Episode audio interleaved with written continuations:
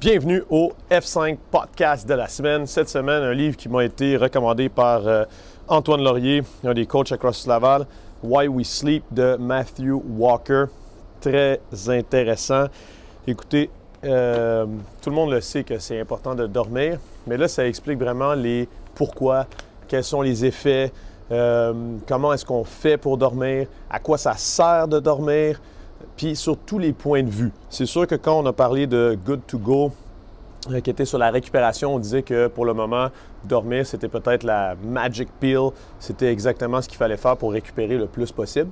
Là, maintenant, ça pousse vraiment plus loin. Ça va parler au niveau de la santé, de la créativité, de la mémoire, de la performance, de la récupération encore. Euh, pourquoi est-ce que c'est si important que ça de dormir, puis c'est quoi qui est le plus efficace à faire? Alors, la première chose, c'est de comprendre un peu qu'est-ce qui régule notre sommeil. Le premier facteur régulateur, c'est qu'on a tous un rythme circadien. On a tous déjà entendu parler de ça. Et la plupart d'entre nous, si on était mis dans une grotte euh, noire, très loin euh, du, soleil, sans horloge ou quoi que ce soit pour savoir il était, euh, c'est le jour, la nuit, au bout d'un moment, on va finir par fonctionner autour de 24 heures. En fait, c'est 24 heures et 15 minutes à peu près. Euh, où est-ce qu'on va tout le temps avoir, donc, créer nos propres journées et nuits de quand on est réveillé puis quand on travaille. Ça, ce qu'on appelle, c'est notre rythme circadien. Et en plus de notre euh, rythme circadien, dans fond, en plus de dire c'est quand qu'on va dormir, c'est quand on va être réveillé, ça régule aussi notre température. Donc, normalement, juste avant de s'endormir, puis quand on s'endort, notre température corporelle doit chuter légèrement. Puis après ça, euh, elle remonte graduellement pour maximiser, euh, pour, euh, pas, pas maximiser, mais pour être au maximum au moment où est-ce qu'on est réveillé, puis pendant la journée. Dans notre œil aussi, on a des récepteurs un gros récepteur qui régule aussi notre rythme circadien, puisqu'il est de 24 heures et 15 minutes. Donc, vu qu'on fonctionne sur la Terre, où est-ce que c'est des journées de 24 heures, il faut qu'on soit réajusté tout le temps. Puis, avec la lumière, dans le fond, on se régule. Puis, c'est ce qu'il y a dans notre, euh, œil, qu'il soit euh, ouvert ou fermé. On, on est capable de savoir, dans le fond, si on est dans l'obscurité ou s'il y a de la lumière. Donc, la lumière ainsi que notre température, ça nous aide aussi, et le rythme circadien, ça va faire qu'on va sécréter de la mélatonine qui va donner l'instruction à notre... Euh, fait que la diminution de la lumière, diminution de la température, euh, notre rythme circadien, tout ça, ça euh, sécrète de la mélatonine qui va donner l'information à notre corps que ce serait le temps de dormir.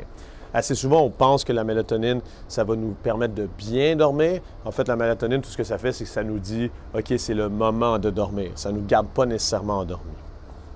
Donc ça, c'est le premier facteur, le rythme circadien. Le deuxième facteur, ça va être ce que euh, l'auteur appelle la pression du sommeil. Donc pourquoi est-ce que quand ça fait très longtemps qu'on est réveillé, en fait plus que 16 heures, on verra, on commence à avoir une certaine pression, une envie de dormir c'est quelque chose qui est sécrété qui s'appelle l'adénosine, qui s'accumule dans notre cerveau toute la journée et qui augmente de plus en plus. Plus c'est accumulé, ça augmente la pression ou ce sentiment qu'on est fatigué, on veut dormir. On a le goût de dormir. Ça, par exemple, la caféine ou la nicotine va euh, inhiber ce, signal. Donc, dans le fond, l'adénosine est encore présente, sauf que nos récepteurs la, la sentent plus. Donc, c'est pour ça que temporairement, si on est fatigué et qu'on prend une tasse de café, euh, ça va nous donner l'illusion qu'on n'est plus fatigué. Par contre, une fois que notre foie va avoir enlevé la caféine de notre sang, bien là, on est encore plus fatigué parce que l'adénosine a continué à s'accumuler. Ça n'a pas enlevé notre fatigue. Ça ne nous a pas magiquement genre remis à zéro. Ça nous a juste euh, empêché de sentir les effets de l'adénosine. Fait que ça, c'est le deuxième euh, facteur. Ce qu'il faut savoir, c'est que le rythme circadien, euh, circadien pardon, est indépendant de la lumière ou de la pression du sommeil. Ce qui veut dire que si je décide de ne pas dormir pendant 24 heures, ça va être extrêmement difficile parce que mon rythme circadien dans le milieu de la nuit puis vers la fin de la nuit euh, nous dit que je devrais dormir. Et en plus, l'adénosine continue à, à s'accumuler, donc j'ai une énorme pression à vouloir dormir. Il y a un énorme différentiel entre la quantité de la pression à dormir et le goût de dormir avec mon rythme circadien. Par contre, cette pression continue à augmenter, mais le rythme circadien, lui, va revenir à un état d'éveil au matin. Et donc, c'est pour ça qu'après 24 heures euh, de rester debout de nuit blanche. On a comme l'illusion que ça va mieux le matin parce que dans le fond, il y a, moins de différentiel entre euh, notre rythme circadien et cette pression à dormir. Puis après ça, par contre, quand notre rythme circadien redescend, bien là, quand c'est le temps de redormir, une autre fois, on a encore plus de gap entre les deux, donc on a encore plus le goût de, dormir. Après ça, en simple, je simplifie euh, tout, puis euh, Matthew Walker est assez bon justement pour simplifier toutes ces recherches-là, puis le faire d'une façon où est-ce que moi qui n'ai aucune connaissance avant, prior, euh, euh, antérieure à, au niveau universitaire ou quoi que ce soit au niveau du sommeil, j'arrive à comprendre son livre. Donc là, je simplifie aussi. Il y a deux types de sommeil. Je suis d'accord qu'il y en a plus, puis d'accord qu'il y en a plus, mais il y a deux types de sommeil importants. Il y a le rapid eye movement. Fait que ça, c'est quand nos yeux en dessous de la paupière bougent rapidement. Puis ça, c'est le moment où est-ce qu'on rêve. Et c'est le moment aussi au niveau, si on regarde au niveau électrique, qu'est-ce qui se passe dans notre cerveau? Euh, on ne voit pas vraiment de différence au niveau du signal électrique entre si on était réveillé ou si on est en train de dormir. Après ça, sinon, il y a le non rapid eye motion, ce qui est dans le fond euh, le sommeil profond. Euh, et là, au niveau électrique, il y a une énorme différence entre si on était réveillé et si on est dans le NREM, non Rapid Eye Movement euh, Sleep. Les cycles de sommeil sont environ de 1h30 quand on dort pendant, dans la nuit et on alterne entre ces deux types de sommeil. En première partie du cycle, on a le, sommeil profond, le non euh, Rapid Eye Movement, NREM. Et puis, euh, à la fin du cycle, on a notre REM. Puis, au début du, dans les premiers cycles, donc on va dormir, exemple, six cycles ou cinq cycles de, sommeil, les premiers cycles vont être beaucoup plus euh, composés de sommeil profond versus les cycles vers la fin de la nuit, au petit matin, vont être beaucoup plus composés de sommeil où est-ce qu'on rêve, donc le rapid eye movement. Il y a deux fonctions à ce type de sommeil. En simple, le sommeil profond, donc le NREM, c'est du c'est là qu'on stocke les données. C'est là qu'on va transférer les données qui étaient euh, dans notre euh, stockage court terme à les, euh, cimenter dans un stockage plus long terme dans le néocortex. Donc, ça va passer du thalamus au, néocortex. Ça, c'est pas nécessairement ça qui est important, mais vous pouvez le voir comme du stockage de, données de données peu. Donc, c'est le même principe que si je retranscris mes notes, mais je ne suis pas nécessairement conscient de ce qui euh, a été écrit dans ces notes-là. Je ne suis pas en train de l'étudier. Dans le REM, donc euh, dans le sommeil euh, Rapid Eye Movement, c'est là qu'on a l'intégration de ces données-là. C'est là qu'on comprend. C'est là qu'on commence à faire des liens aussi. Il parle que c'est une des choses que les humains et qu'on a tendance à, oublier, qui est un des énormes avantages, c'est que sur un disque dur d'un ordinateur, si on met deux fichiers, bien, il reste deux fichiers distincts et ça prend un opérateur pour pouvoir euh, accéder aux deux fichiers et voir s'il y a des liens qui peuvent être faits. Alors que nous, même si on a deux fichiers complètement distincts, quand on est dans notre REM, donc dans le sommeil où est-ce qu'on euh, on rêve, bien, ça fait des connexions et ça fait des, des liens. Donc ça, c'est un peu les définitions. Donc, il y a un truc aussi après qui était intéressant, c'est que toute forme de vie a un état qui ressemble à un état de sommeil et un état de non-sommeil. Après, dépendamment de la longévité, de la complexité de la vie, euh, si c'est un prédateur ou euh, c'est une proie, tout ça, il va y avoir des, euh, exemples, certains primates vont dormir 15 heures, d'autres vont dormir un peu plus comme nous, genre des 9-10 heures. Nous, la moyenne, ce serait 8 heures pour un être humain. Et ça, ça va vraiment dépendre. Il y a aussi une énorme différence entre la vie aquatique et la vie terrestre. Donc, dans le REM, on sécrète quelque chose qui nous paralyse parce que vu qu'on a l'activité euh, pareil que si on était réveillé, l'activité cérébrale pareil que si on était réveillé, si on est en train de rêver à bouger notre main droite ou à commencer à courir, il ne faut pas qu'on se mette à courir dans le milieu de la nuit. Donc on est paralysé pendant ce moment-là. C'est le moment où est-ce que si on s'endort puis qu'on tient quelque chose, c'est le moment où est-ce qu'on fait tomber cette chose-là parce que tous nos muscles se relaxent. Euh, pendant cette partie du sommeil. Bien, bien sûr, dans la vie aquatique, ça ne peut pas vraiment avoir lieu, ça, parce que sinon, le, poisson ou le mammifère marin coulerait dans le fond parce qu'il ne serait plus capable de euh, de fonctionner. Pareil que dans les oiseaux migrateurs, euh, ils ne pourraient pas être dans ce type de sommeil-là pendant qu'ils planent, exemple, sinon ils tomberaient. Donc, ça, c'est quelque chose d'intéressant qu'on remarque que pour pouvoir euh, évoluer, une des raisons potentiellement que les espèces comme l'homme, l'Homo sapiens sapiens, a pu devenir plus évolué, ce serait qu'on a été capable d'avoir du sommeil REM, donc Rapid Eye Movement, alors que les espèces aquatiques ne peuvent pas l'avoir. Puis il y a des espèces qui sont euh, mixtes entre les deux. Exemple, euh, euh, les, phoques, quand ils passent énormément de temps sous l'eau, quand ils doivent dormir, ils ont juste du sommeil profond, ils n'ont pas de sommeil REM avec des rêves, mais s'ils dorment sur terre, bien là, ils l'ont. Donc, on peut voir que ce n'est pas quelque chose qu'on peut nécessairement, dont on peut nécessairement se passer parce que sinon, ils ne l'auraient juste jamais. Et euh, comme l'auteur dit, il pense que les mammifères marins, euh, comme les dauphins, les baleines, tout ça, ont sûrement une forme de sommeil REM, mais juste en micro, euh, en micro-dose, puis qu'on n'est pas capable encore de, s'en apercevoir. Potentiellement, c'est une hypothèse qui dit. Donc, dans le début de notre vie, on a besoin d'énormément de REM, Rapid Eye Movement, et dans plus notre vie avance, plus moins on en, a, et plus on va avoir du, euh, du sommeil profond. Surtout à partir de l'adolescence, c'est là que ça augmente énormément. Il faut le voir un peu comme en simple que le cerveau au début a besoin de se développer. Puis ça, c'est euh, le REM permet au cerveau justement de créer des liens, de créer des nouvelles, euh, en simplifié, nouvelles structures, d'agrandir, de devenir, de proliférer. Puis après, arriver à un moment où est-ce qu'on a assez proliféré, c'est à, partir de l'adolescence, mais là, on a besoin de concrètement juste consolider qu'est-ce qui existe. Et c'est là qu'on va avoir beaucoup plus de sommeil profond. C'est pour ça, exemple, que c'est extrêmement important de ne pas donner d'alcool aux enfants ou de ne pas euh, allaiter si on prend de l'alcool ou pendant qu'on est enceinte, parce que l'alcool, même à l'état adulte, perturbe énormément le sommeil avec les rêves. Donc, perturbe énormément le REM. C'est le même principe euh, avec, euh, avec beaucoup de, drogues, incluant euh, justement dans le reste de notre vie. C'est pas juste pour les enfants. Le sommeil. Le sommeil, ça passe, comme on a dit, ça nous permet de passer de la mémoire court terme du thalamus vers le cortex. Donc, pas de sommeil veut dire une très mauvaise qualité d'apprentissage ou perte de mémoire. Il, parle de plein d'études dans le livre où est-ce que si on ne dort pas la veille d'apprendre quelque chose, ça ne fonctionne pas très bien quand on fait des tests après de rétention.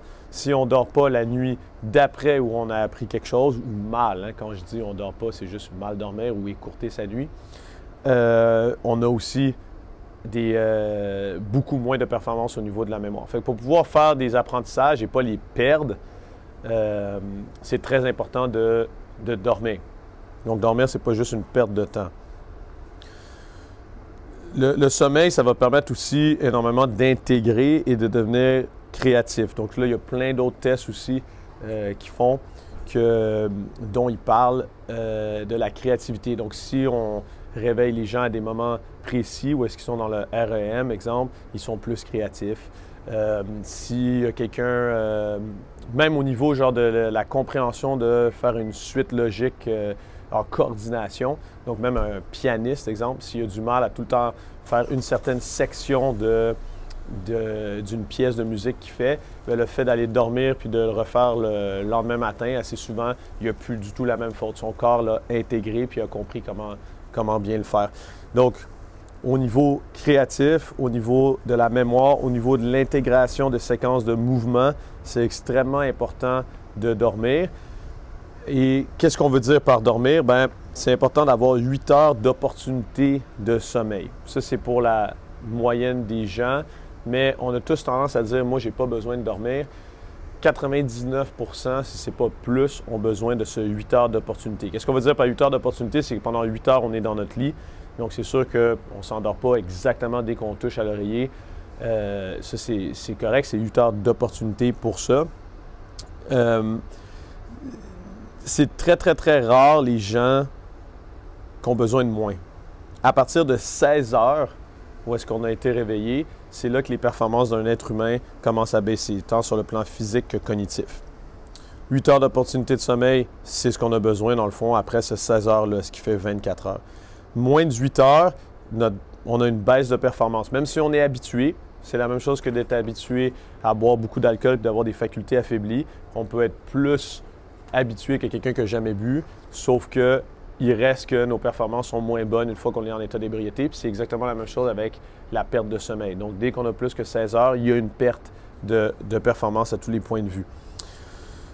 Ce qui est important euh, à voir là-dessus, c'est que on n'a pas conscience de cette perte. Donc, quand on interviewe des gens qui manquent de sommeil, qu'on leur fait faire des tests, puis qu'on voit clairement qu'ils sont en deçà de leur performance optimale, quand on leur demande, eux, leur performance relative, ils ne voient pas de différence. Donc, c'est le danger là, c'est que c'est vraiment facile de penser qu'on est correct avec 6 heures de sommeil alors qu'on ne l'est pas. Il faut faire des tests, il faut du data, il faut des données euh, pour pouvoir voir la différence. Parce que sinon, on rentre facilement dans la spirale qu'on a trop de choses à faire, fait qu'on peut moins dormir, sauf qu'on fait nos choses. On est de moins en moins performant à le faire, donc on a besoin de plus en plus de temps pour être capable de performer, fait qu'on a moins en moins de temps pour dormir, par exemple. Avec la vieillesse, on a beaucoup de symptômes aussi de la démence parce qu'on trouve que c'est normal ou acceptable que les personnes plus âgées deviennent euh, ces problèmes cognitifs-là, qui souvent sont juste euh, ramenés au fait qu'on dort moins. Il y a cette fausse croyance qu'on a besoin de moins dormir quand on est plus vieux, alors qu'on a les mêmes besoins de, de, sommeil, sauf que une des parties de notre cerveau qui vieillit le plus rapidement, c'est la partie qui contrôle le sommeil. Donc, c'est de plus en plus difficile d'avoir des bonnes nuits de sommeil. On verra comment est-ce qu'on peut essayer de, l'améliorer sans médicaments. Mais il faut faire attention parce que dès que, comme on a vu, si juste une semaine où est-ce qu'on dort à 6 heures par nuit au lieu de 8 heures, on a déjà des pertes de mémoire chez quelqu'un qui est 100% fonctionnel.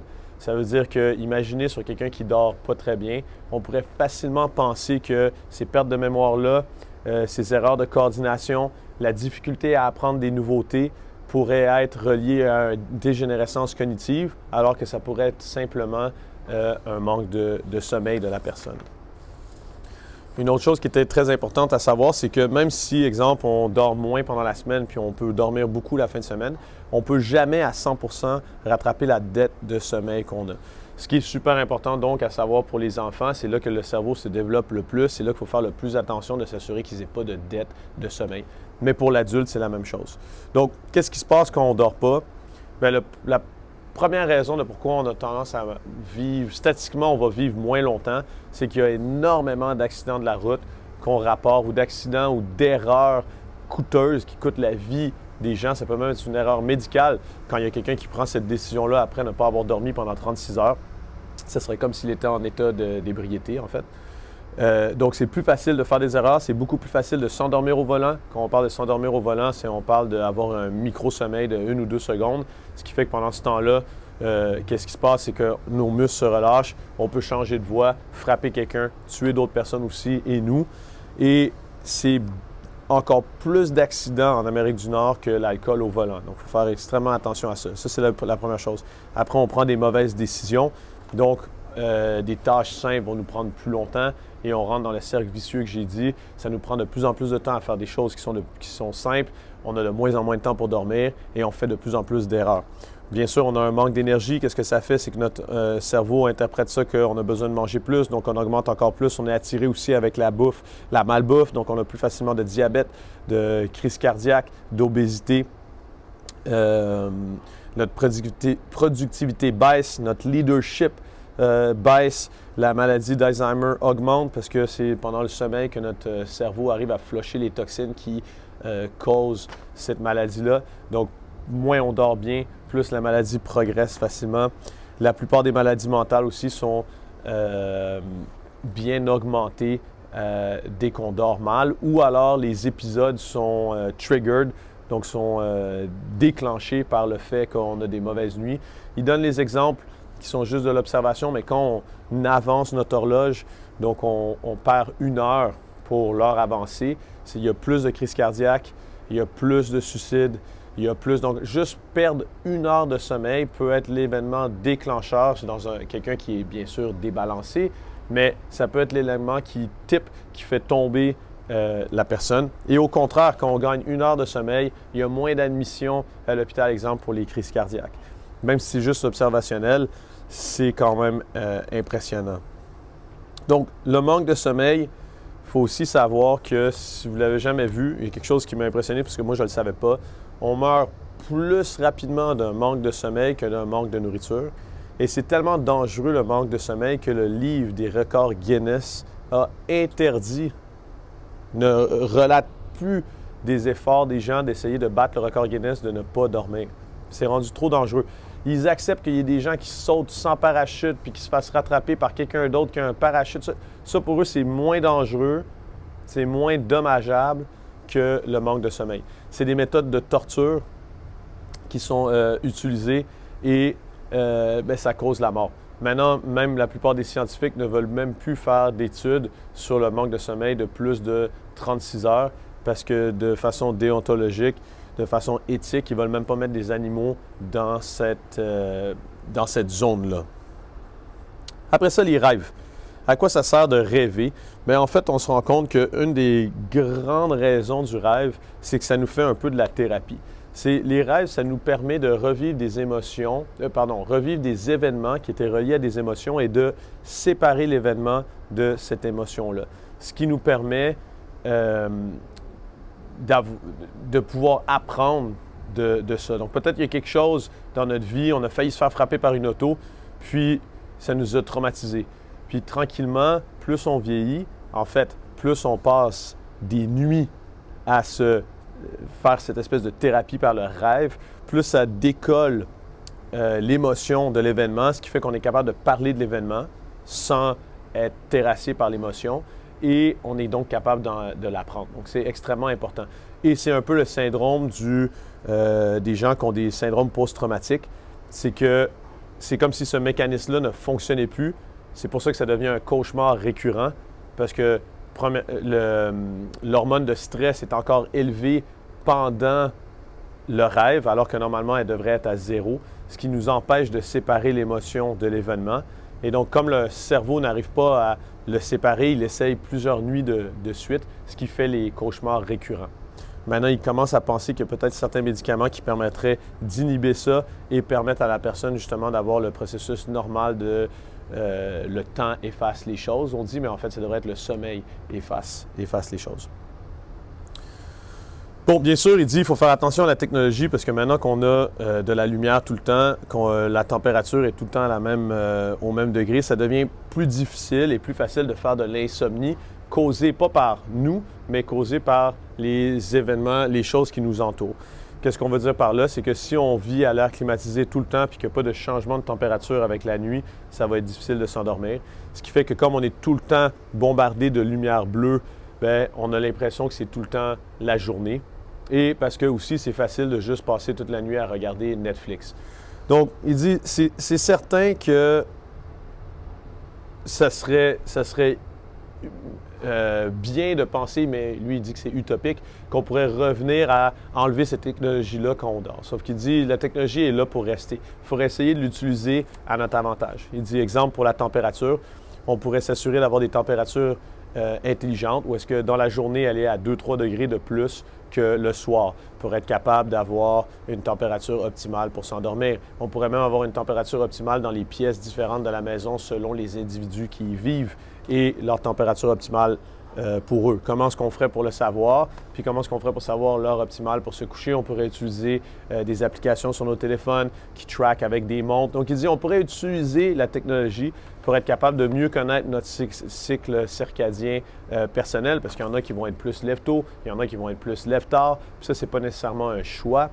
Quoi qu'il dit qu'on peut essayer de déplacer un peu son rythme circadien en essayant de euh, s'exposer à la lumière du soleil à des moments différents. Comme si on veut pouvoir se coucher un peu plus tôt, il faudrait s'exposer dans la première demi-partie, euh, demi-journée, donc avant midi, puis après, exemple, avoir des lunettes de soleil pour essayer de baisser la lumière. Alors que si on veut pouvoir se coucher plus tard, il faudrait ne pas s'exposer le matin ou alors avoir des lunettes de soleil à ce moment-là, puis s'exposer plus, euh, plus le, soir. Mais donc, la technologie pourrait nous aider à avoir des lumières intelligentes, où est-ce que la lumière enlève la lumière bleue puis rajoute de la lumière jaune le soir et au contraire, le matin, rajoute de la lumière bleue. Il dit même dans les autos, peut-être qu'on pourrait avoir des spots de lumière bleue, des tout petits pour pas aveugler les autres euh, automobilistes, mais juste pour s'assurer qu'on reste réveillé, mettre toutes les chances de notre côté, euh, avoir euh, des sleep trackers et avoir de la température, des, réglages de température par rapport à notre température idéale qui baisse un peu juste avant de se coucher. Fait que, malheureusement, la plupart des gens euh, ont recours à des somnifères parce qu'ils se disent avoir du mal à dormir, alors qu'on va voir, il y a 12 choses qu'on peut faire pour essayer de dormir naturellement mieux. Mais ils ont du mal à s'apercevoir, en fait, ils ne savent pas que les somnifères, d'un, ça aide très peu. En moyenne, c'est euh, de 6 à 30 minutes plus tôt qu'on arrive à s'endormir. Mais par contre, on s'endort pas vraiment. C'est plus comme si on se faisait anesthésier. Ce qui fait qu'on ne rentre pas nécessairement dans le NREM ou REM. Donc, on ne rentre pas dans le sommeil profond ou en sommeil de rêve, ce qui veut dire qu'on est encore fatigué le lendemain parce qu'on n'a pas vraiment eu un sommeil réparateur et on finit par créer une dépendance à ces pilules-là. Donc, de la même façon qu'on ne peut pas vraiment s'habituer à la lumière bleue. Donc, on ne peut pas dire, moi, je suis habitué à lire sur mon iPad. Ça affecte quand même notre sommeil. Ce qui veut dire qu'on pourrait mettre des applications pour juste baisser la lumière bleue sur son iPad au lieu de juste se dire, je ne peux pas l'utiliser, ou lire des livres analogues comme je lis. Donc, qu'est-ce qu'il faut faire pour bien dormir? Le mieux, ce serait d'avoir un horaire stable et d'essayer de toujours s'endormir à peu près à la même heure puis se lever à peu près à la même heure. Ce qui veut dire qu'on essaie de ne pas accumuler de dettes de sommeil et on a toujours un rythme constant.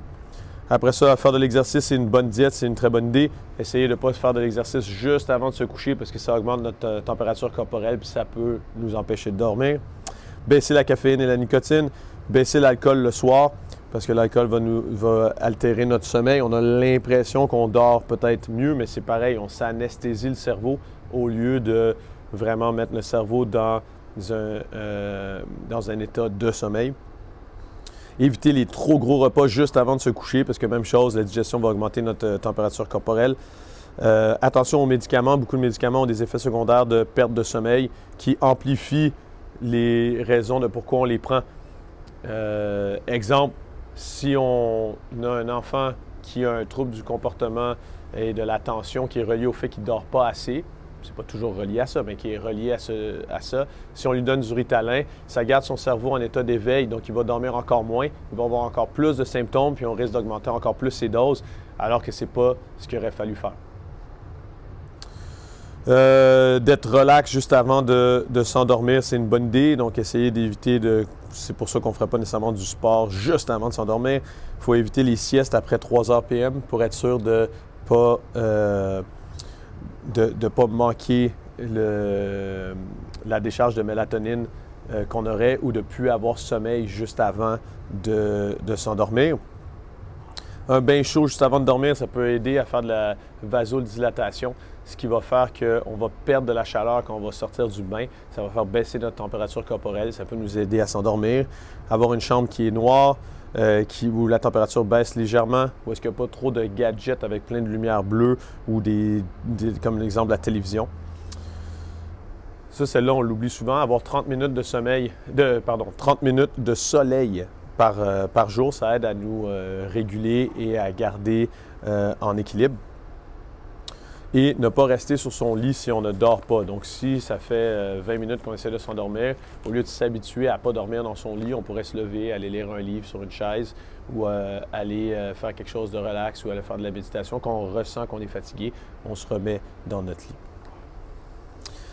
Donc lui, il dit que à la lumière de toute cette information-là et de l'importance du sommeil, il dit que c'est impératif qu'on arrête de glorifier la capacité à fonctionner de façon sous-optimale par le manque de sommeil et de dire que les gens qui se lèvent tard, exemple à cause de leur rythme circadien, euh, sont tous paresseux.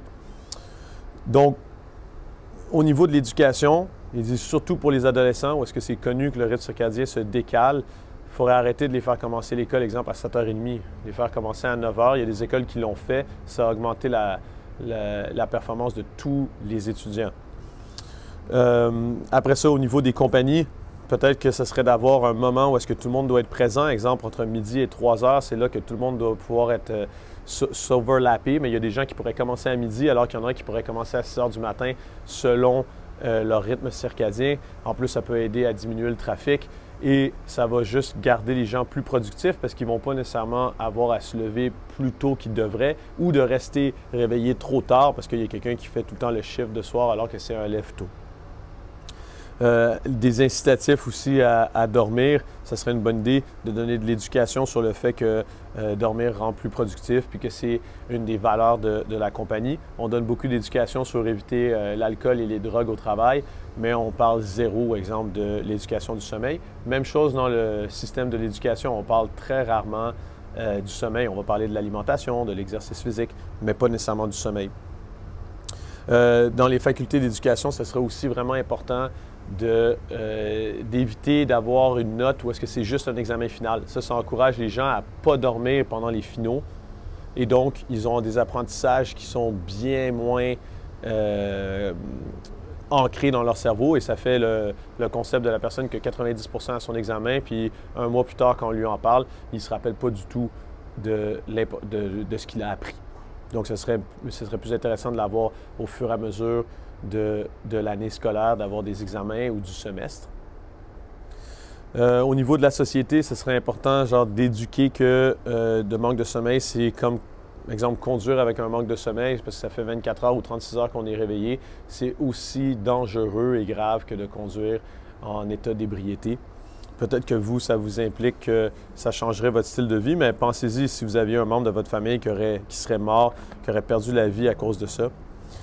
Euh, puis de, vraiment se rappeler que si on veut être, euh, créatif, il faut du sommeil. il y a des compagnies comme, euh, comme, Google maintenant qui permettent même à leurs employés de dormir, de faire une sieste dans les sleep pods pendant la journée, même sur le payroll, parce qu'ils savent qu'ils vont être plus productifs après. Parce qu'ils savent que c'est même pas juste une question de productivité, ils vont être plus créatifs, ils vont savoir comment mieux utiliser les, connaissances qu'ils ont. Donc, il faut arrêter de voir, comme j'ai longtemps vu, le sommeil comme euh, une corvée nécessaire pour être capable de fonctionner. C'est pas moins on dort, mieux c'est. C'est vraiment de voir que le sommeil, dans le fond, fait partie de notre développement du cerveau et fait même partie des solutions si on est un sportif, si on est en business ou si on a un enfant ou une personne âgée pour vraiment avoir la meilleure qualité de vie possible. Fait essayez-le, tout le monde a déjà essayé de faire un challenge, exemple de nutrition pendant 30 jours ou d'effort physique pendant 30 jours. Faites un challenge. Essayez de vous donner 8 heures d'opportunité euh, à dormir pendant les 30 prochains jours, pendant un mois. Et voyez la productivité augmenter, voyez vos performances dans le gym augmenter, peut-être vos marqueurs de santé augmenter. Vous m'en donnerez des nouvelles. À la semaine prochaine.